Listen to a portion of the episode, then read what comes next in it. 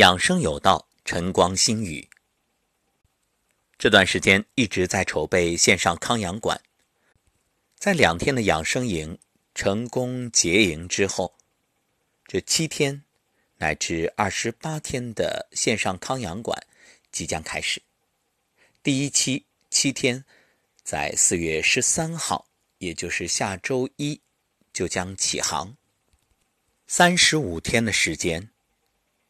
将从养身、养气、养心、养德等诸多层面，与大家一起探讨、交流、学习、提升，真正达到既有理论的指导、开解，又有生活的践行、修养。正所谓教学相长，其实，在准备课程的过程中。我就不断的在学习，自己更大的受益，而在教学的时候，也是一个梳理的过程，可以让一些知识点更好的串联，而且通过大家的反馈，也能让自己有更多的领悟。相信很多朋友啊，都是带着问题而来，都希望。能够直接得到解决方案，找到自己或者亲友疾病的答案。我们当然希望立竿见影，可养生这件事儿啊，寻根究底，它其实是人生的答案。有没有发现，这疾病和我们生活中所遇到的问题其实是一样的？都是给我们一个提醒，什么呀？错了。古人讲投石问路，就是扔块石头，哎，探探路。那我们在生活当中也是不断探索，不断的回馈。其实你说投石问路，它不就像蝙蝠的这个声纳系统吗？蝙蝠在黑暗中发出一系列尖锐的声音。当声音击中物体，会反弹回来，而蝙蝠听到回声就知道附近有物体。接着呢，它就会飞到回声的源头去发出更多的信号。随着这回声强度的增加，蝙蝠就会知道这究竟是什么。当然，它主要是以此来定位它的晚餐，寻找它的猎物。这种通过倾听声呐回波。找到目标位置的过程被称为回声定位。其实我们生病或者遇到问题，也是一种回声定位。通过这种反馈，我们得以判断究竟病因何在，病从何来，问题的源头在哪里，然后去调整。所以这还是一种因果。看到果之错误，那就去找。因之源头，然后进行调整，自然改变。就像大家所熟知的，我们心理学上会讲，这孩子的问题，归根结底，它的源头在父母。孩子是复印件，父母是原件，所以只有改变原件，才能解决复印件存在的问题。其实想想，无论是脉诊、面诊。鼻诊、手诊、耳诊、舌诊，你说哪一样不都是这个原理呢？对呀，它都属于一种回声定位。因此，养生最核心的理念就在于养德。正所谓德者寿，所以心存善念，口吐莲花就好了。每天给自己种福田。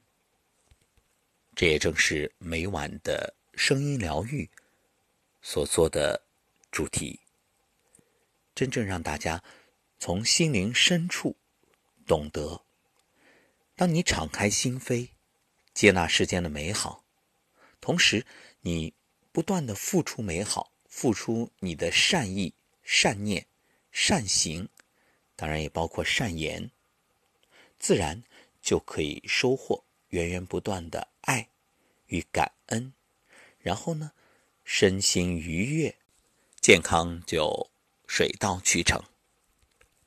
其实每一个人都是自我生命的艺术家，可以描绘自己的精彩人生。每个人也都是自我生命的工程师，可以塑造美好的自我形象。冷静是智慧的门户，勤劳是成功的种子，感恩是幸福的源泉，忏悔是改过的良方。谦卑在人前，所向尽通；傲慢在人前，寸步难行。行为可以看出做事能力。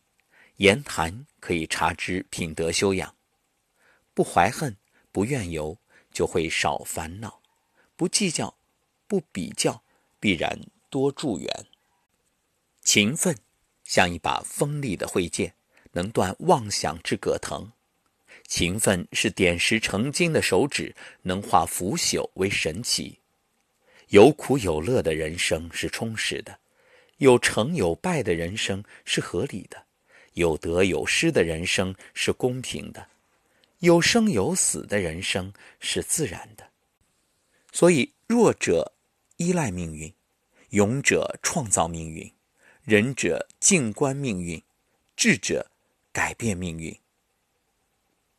待人厚道是美德，令众人敬爱；待人刻薄是缺德，令众人厌恶。为人处事。随顺为要，遇时水转，遇人我转。当境随心转，自然随遇而安。柔和的音声令人心生欢喜，正义的音声使人荡气回肠，慈悲的音声让人终生难忘，赞美的音声令人如沐春风。幸运。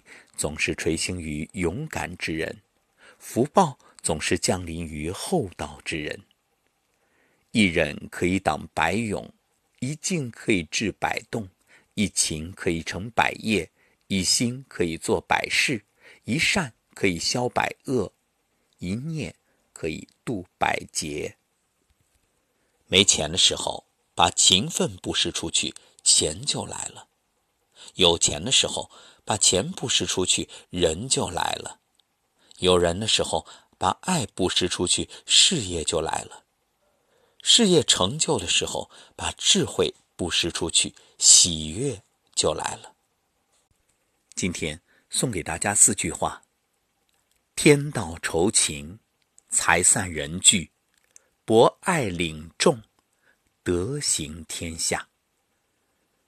其实养生。非常简单，从根上入手。爱出者爱返，福往者福来。